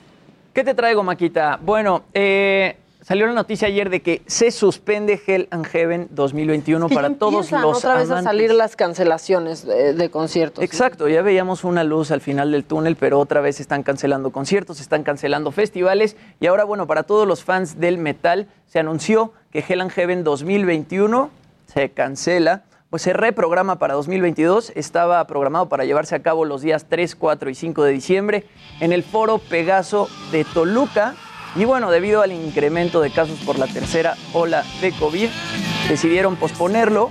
En 2020 sí se llevó a cabo, se llevó a cabo en marzo, eh, se iba a llevar a cabo como normalmente es a finales de año, pero lo movieron para festejar el décimo aniversario y se llevó a cabo el 14 y 15 de marzo, aún cuando el COVID, bueno, pues era algo que ya conocíamos, pero todavía no nos tenía tan sometidos. Y ahora, bueno, el Hell and Heaven se cambia para 2022. Las personas que ya tengan entradas para Hell and Heaven de este año van a poder entrar eh, a Hell and Heaven en 2022. Y bueno, yo no veo para cuándo se vuelvan a restablecer los festivales de música. Vive Latino fue Si el último vuelven a festival. restablecer, ¿no? Sí, sí es que se Pues vuelven a este año, restablecer de forma quién normal. sabe, ¿no? Yo pienso que este año igual así nos la vamos a, a en. Estados Unidos continúan un montón todavía. En- Bueno, pero la es- palusa este fin de Y semana. se llenó de gente y también sin sana distancia y sin cubrebocas. Y No, fue una locura lo que se veía en El. Obama Fest. El Obama. Fest, Obama ese Fest. sí. No, pero eso sí es cierto. O sea, la verdad es que muchos artistas empezaron a sacar, eh, ¿no? A anunciar fechas ya hacia agosto, Sí. septiembre. Eh, y pues la, la tercera ola, por lo menos aquí en México, Van nos, pa' atrás. nos ha alcanzado y no sabemos qué vaya a suceder con conciertos que venían en, en septiembre. Este, ¿no? Todavía hay algunos festivales pendientes, por ejemplo, Pal Norte, que ese es en noviembre de este año. Ese todavía parece ser que, que podría hacerse, pero Por pues ya este formato al aire viendo. libre, tal vez igual Sí, si nos o sea. ponen también como en este palcos. En palquitos. Pero a diferencia de los conciertos, un festival en palcos, pues sí suena un poquito más difícil. Ahora, eso es de los públicos y que nos enteramos que están sucediendo o se están cancelando. Están todos los serie de eventos que luego obviamente podemos reportar. Clandestinos. Que es- clandestinos que se dan y que obviamente esos jamás se cancelarán y que pues sí es, es un foco de contagios. Bueno, lo que pasó este fin de semana en el Estado de México, ¿no? Con estas dos bandas que estaba a reventar el Estado de México en una situación, este, pues un poco complicada en cuanto a COVID. A ver, sí hay boletos para Bule Bule. Ah, buenísimo. Ah, Mario Sepúlveda. De- Va a haber dos,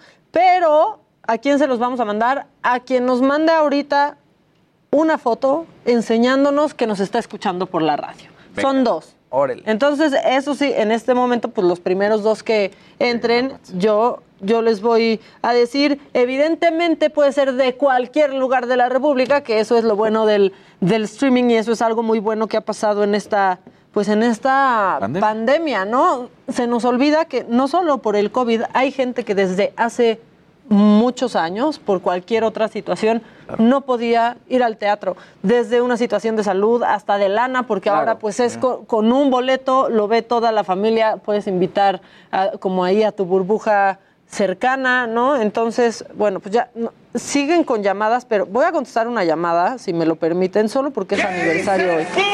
Bueno, ¿quién habla? Este, hablo al programa. Sí, aquí Maca, allá quién. Carlos, ¿Qué onda, Carlos? estoy queriendo, hablando para los boletos que sí estoy escuchando en el Heraldo, Amaca. Muy bien, pues mándame foto de que me estás escuchando por la radio. No, pues es que mira, dijo. las reglas son las reglas. ¿Sale? Mándame foto. Mira, si de todos se escucha, ¿eh? Ok, ya escuché, ya escuché. Ahí Pero está. bájale porque es el regreso. ¿Desde cuándo nos escuchas? ¿Desde que empezamos? ¿Nos descubriste la pandemia? Cuéntanos tu historia, ábrenos tu corazón. ¿Cómo fue? Carlos. Carlos. Ah, bueno, ahorita la mano. No, no escuchó nada. No, que nos cuentes cómo es que nos descubriste en la radio.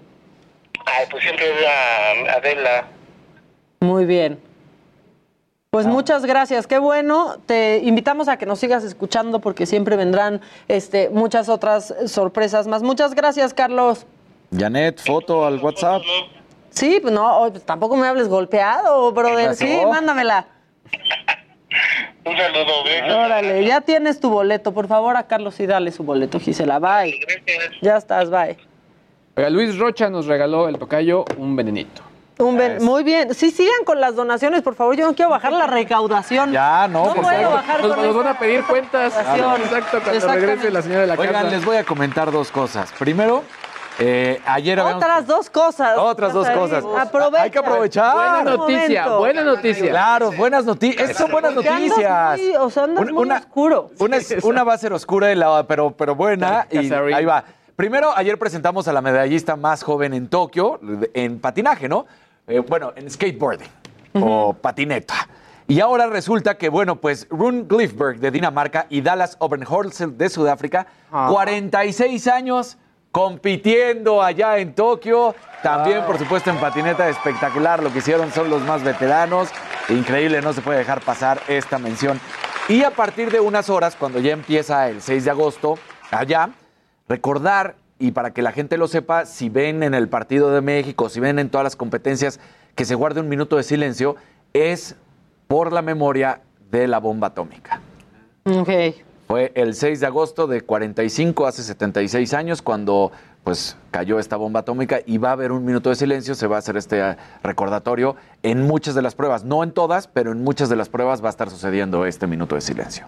¿Y algo más bonito que nos quieras decir? Ay, bueno, este. Ah, Canelo felicitó a, a Carlos Vela por ser llamado al equipo de, pues ahora sí, lo que fue o lo que es el All Star de los Estados Unidos. Entonces, bueno, pues será el miércoles 25 y escuchemos al Canelo, que siempre es bueno escuchar al Canelo. ¿Qué onda, Carlos? Nada más para felicitarte porque te seleccionaron para el Juego de las Estrellas en la MLS. Te felicito mucho, un orgullo para todos los mexicanos. Siempre es buenas noticias el Canelo. Siempre es buena verdad. noticia el Canelo. La y la mejor noticia para que vean que todavía es bonito, y con esto cerramos, Eriksen, recordarán a este jugador que falleció por un par de minutos en la cancha, en la Eurocopa, allá. Bueno, pues resulta que fue recibido, llegó a su club en el Inter de Milán y todos sus compañeros lo abrazaron, bajaron los dueños, bajaron los directivos, estuvieron con él, siguen su proceso de recuperación y todavía no se le da de alta para jugar, pero él fue y se presentó porque los equipos ya están recibiendo a los jugadores para la pretemporada, entonces pues ahí está Eriksen llegando. Se ha dicho varias versiones que no puede volver a jugar, que sí puede jugar limitado. Entonces vamos a ver qué es lo que sucede, pero por lo menos él ya se presentó allá en Italia. Pues es una alegría verlo, ¿no? Que todo esté bien con el jugador que salió avante. Qué buenas noticias. Pues muy bien. Oigan, y está escribiéndome por el WhatsApp. Él, él ha sido un personaje importante desde que empezamos este, esta aventura en la radio. Es nuestro amigo el de la voz que me dijo, por favor, contéstame, porque soy el de la voz. ¿Qué pasó el de la voz? Aló, ¿qué tal? Buenos días a todos. Buenos días, ándale, pues hay un poco de delay porque es WhatsApp, así que tú échate, déjate ir, ¿qué quieres decirnos? Pues quiero felicitarlos por estos dos años. Yo los escuché desde que empezó el programa hace dos años y me consta el profesionalismo y cómo este programa ha ido subiendo día a día. Y me siento pues muy contento porque he formado parte de este programa y eh, gracias a este programa muchísima gente pues fue un refugio durante la pandemia cuando nos confinaron a todos. A mí me consta, recuerdo bien, y tú lo has de recordar, Maca, aquella llamada que le hicieron a los mexicanos en Wuhan. Sí, al principio de todo esto. Ajá. Y que veíamos algo que era muy lejano en nuestro país, que pensábamos que aquí no nos iba a pasar. Entonces, la verdad, pues los felicito, te felicito, Maca. Adela Micha, si me estás oyendo, te felicito. Un excelente programa. Y bueno, ahora que ya lo han ampliado y que hay más gente en el, en el, en el staff, también, pues mis respetos para todos ustedes. Pues muchas gracias, porque como lo dije al principio de esta transmisión, eh, ustedes nos dicen que gracias porque los acompañamos, pero en realidad nos acompañan ustedes a, a nosotros. Pues luego nos vuelves a hablar ya que regrese Adela. Sí, claro que sí, con todo gusto y pues muchas felicidades por estos dos años y un saludo a todo el auditorio que escuchamos este programa todos los días. Ya vas, muchas gracias, muchas gracias, nos, nos escuchamos pronto. Este, ya tengo una protesta aquí de, de Javier Lozano que dice, ¿qué le pasa al de la voz? Ahora resulta que ha sido parte de nuestro programa. Javier Lozano, deja de pelear. Sí ha sido parte de Licenciado, vamos a también. licenciado. Y el próximo jueves, dice, primer jueves que no estoy al aire, el próximo jueves aquí vamos a estar en la alegría, con la alegría del hogar, festejar los dos años. con casa llena, con casa llena y estarás tú y estará la mesa y estará Adela para que ya dejes de molestar también tú, Lozano, y ya te, te gobiernes un poco, pero gracias también a él que nos ha acompañado por estos dos años. Él también desde, pues estuvo aquí desde el principio de, de esto, de esto también. ¿Quién, quién tiene, quién quiere, quién quiere? A ver, para los fanáticos de la saga galáctica, eh, Star Wars ya dio más datos de lo que será su hotel inmersivo en Disney World. Eh, este hotel se llama el Star Cruiser y está increíble porque tienes que pagar, número uno, de cajón dos noches, porque es una experiencia que combina entre una obra de teatro, una atracción, eh, incluso hasta un escape room, porque tienes que entrar a este hotel, te disfrazas, la- el, el alimento ya está incluido, no las bebidas y todo este rollo, pero al final tienes que vivir una experiencia de lo que pues, sería todo este universo de Star Wars. La, la mala noticia sí es el costo, realmente, porque eh, digamos que para dos personas, eh, las, estas dos noches serían 4.800 dólares. Triple eh, con la habitación y todo este tema, 5.300.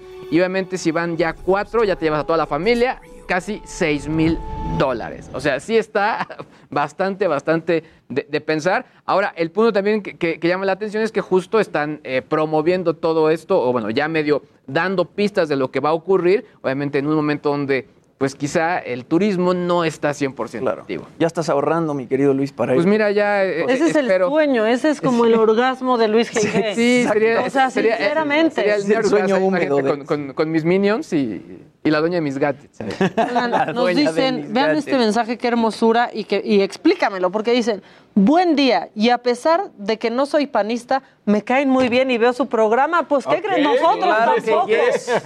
Y no entendemos, pero, pero muchas gracias. Este, no, no sé si aquí esté pues involucrado Javier Lozano, pero, pero no lo creo. Este, Jimmy, yo sí creo que no te dejan hablar tus compañeros. Bueno, ahí, ahí les va una que justamente esta nota la, la platiqué con Luis el otro día. Y es que la icónica banda de punk rock estadounidense The Offspring se empezó a hacer mucha polémica porque separaron al baterista de The Offspring, Pete Parada, porque eh, no se va a vacunar. O sea, la banda le dijo, ya no puedes estar con nosotros porque no te vas a vacunar. Eh, justamente Pete hace esta publicación en Instagram en la que él explica, bueno, de una forma muy descontenta, muy enojado, explica que él realmente no es que no se quiera vacunar. Él no se puede vacunar porque desde que es chico tiene una condición, un síndrome llamado Guillain-Barré, que justo habían dicho que secuelas de la vacuna podrían, Podrían causarlo. podrían causarlo y en el caso de tenerlo desde chiquito, pues podrían empeorarlo o podrían hacer que rebrote. Entonces, pues muchas personas están del lado de Pete, otras personas están del lado de The Offspring, eh, pues diciendo que no puede haber una persona que no esté vacunada cuando ellos ya van a empezar a, a dar conciertos. Pero por el otro lado, pues entiende bien que él no se quiera vacunar, no que no se quiera, que no se pueda vacunar porque tiene este síndrome, de- este síndrome desde que es chiquito. Y bueno, en otras cosas, el viernes pasado les conté que se estrenó el disco de Billie Eilish Happier Than Ever y ahora salió un estudio muy curioso de una herramienta de búsqueda de palabras llamada Word Tips que examinó las letras de los artistas más escuchados de Spotify. Aquí contaron las palabras que cada artista usa en sus letras y sumando el número de palabras únicas que utilizaron por cada mil frases, se descubrió que justamente Billie Eilish es la que tiene el mejor vocabulario de todos los artistas pop actuales.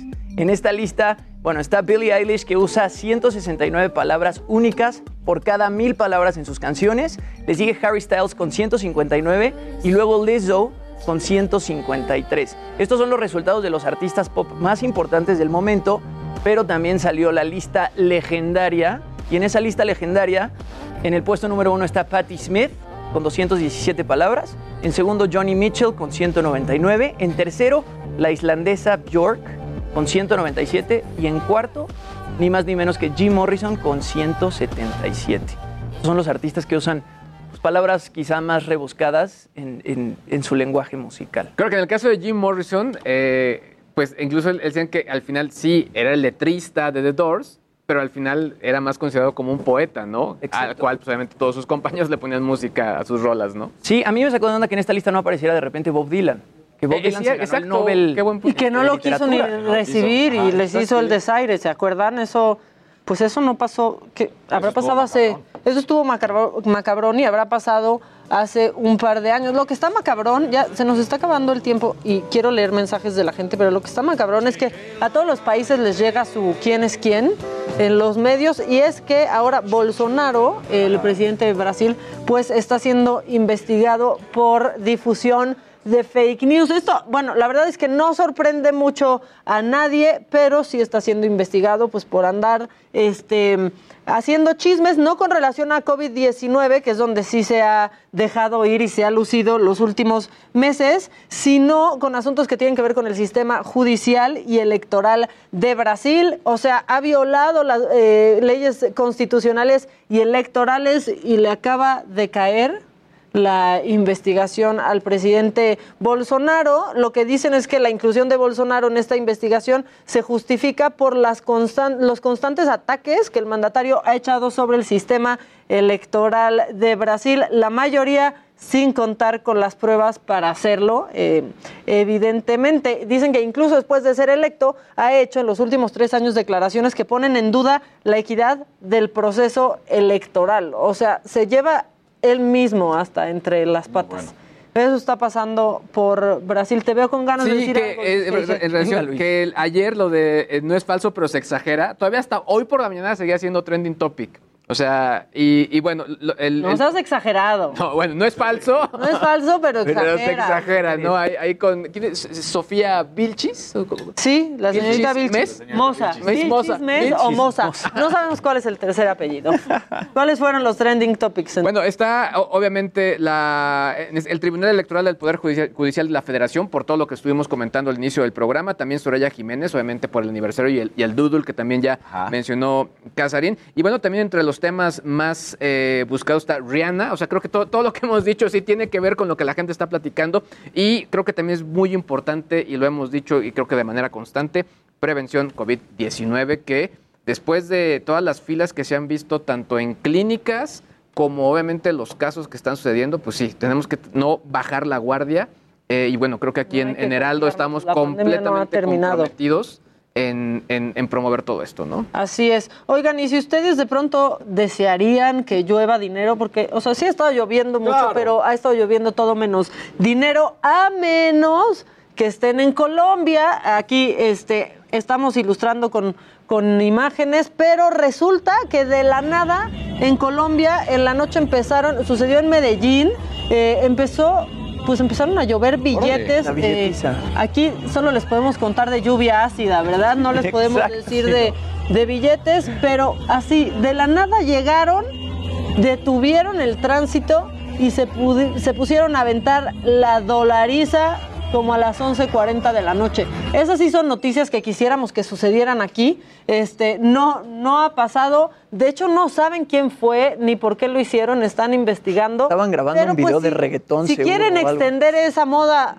a la Ciudad de México, no, No, sé, no. insurgentes Claro. aquí en Frente Corporativo Carrachi, como eso de las 12 y 10 del día que salimos. Exacto, exacto. No hay problema, no, tenemos problema. Por favor, adelante, adelante, por favor. Este. Dicen también muchas felicidades a todos por el segundo aniversario. Son unos de mis matutinos. Uno de mis dos matutinos. ¿Cuál es el? Perdón. A ver, ¿cuál es ¿qué el- pasó? ¿Cómo? ¿Qué pasó? E hicieron un sabroso. Ay, ay, se fue, se fue el mensaje porque está entrando una llamada que voy a contestar rápido antes de irnos.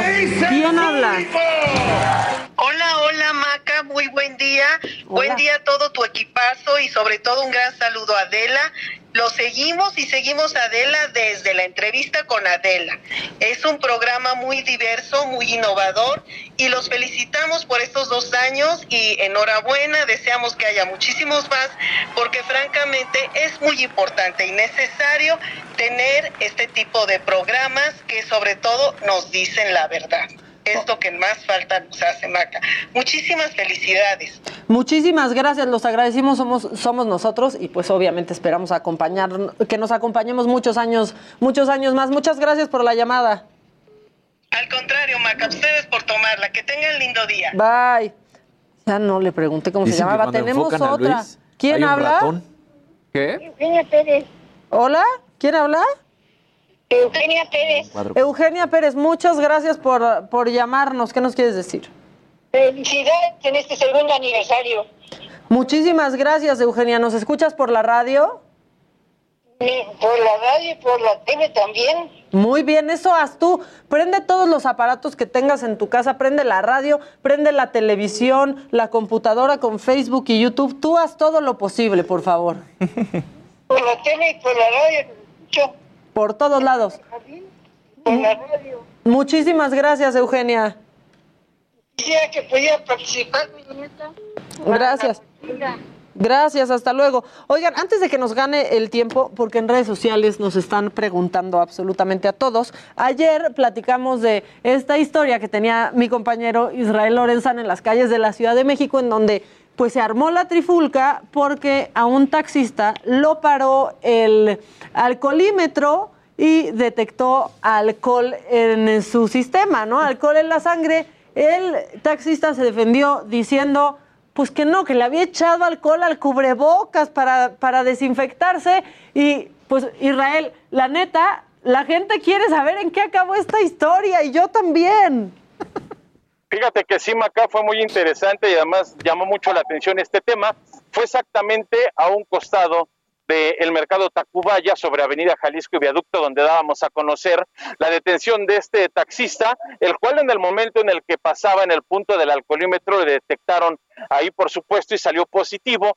Llegaron otros compañeros de ellos taxistas y estaban impidiendo que lo trasladaran al Ministerio Público. Finalmente acordaron con las autoridades que sí se lo llevarían y que le harían una segunda prueba de alcoholemia ya en el Ministerio Público, pero resulta que cuando llegó al, al MP se negó el Ministerio Público a hacerle otra prueba, tuvieron que bloquear la circulación los taxistas sobre Avenida Jalisco y estamos hablando que esto ocurrió alrededor de las 2 de la tarde. Finalmente, este hombre salió del Ministerio Público, le entregaron su taxi y no le quisieron hacer una segunda prueba de alcoholemia. Nos quedamos todos con esto del cubrebocas y por supuesto la aplicación del sanitizante que el taxista argumentaba que había sido la causante de que saliera positivo en esta prueba de alcoholemia. Finalmente le entregaron su taxi, salió del Ministerio Público y se retiró. Fíjate, Isra, que en descargo de este hombre cuyo nombre no sabemos, yo sí tengo que decir que a mí, y antes de irnos, eh, hace unos meses me paró el alcoholímetro, que ahora no es soplado, eh, meten otro artefacto por, pues, por los motivos de, de la pandemia y eso detecta si hay si hay alcohol, ¿no? En, el, en el entorno. Yo venía de una cena en donde no había tomado absolutamente nada y detectó alcohol en ese entorno. Y la señorita, la, policía muy amable, me dijo, señorita, ¿trae alcohol? Y sí, tenía mi, mi, desinfectante en el portavasos y me dijo, es eso, siga adelante. Yo no había tomado una sola gota de alcohol. Muchas gracias por la información, Irra, ya nos lleva el tiempo. Claro que sí, Maca. Muy buenos días para todos. Bueno, pues ya con esta, con esta historia y defendiendo al taxista nos vamos. Esto es Me lo dijo Adela. Muchas gracias por estos dos años en la radio. Vamos por más y los invitamos a que mañana a partir de las 9 de la mañana por el Heraldo Televisión nos sintonicen y a partir de las 10 por el Heraldo Radio. Aquí está su programa de confianza desde hace dos años. Me lo dijo Adela. A nombre de Adela Micha les las gracias eternas. Hasta mañana.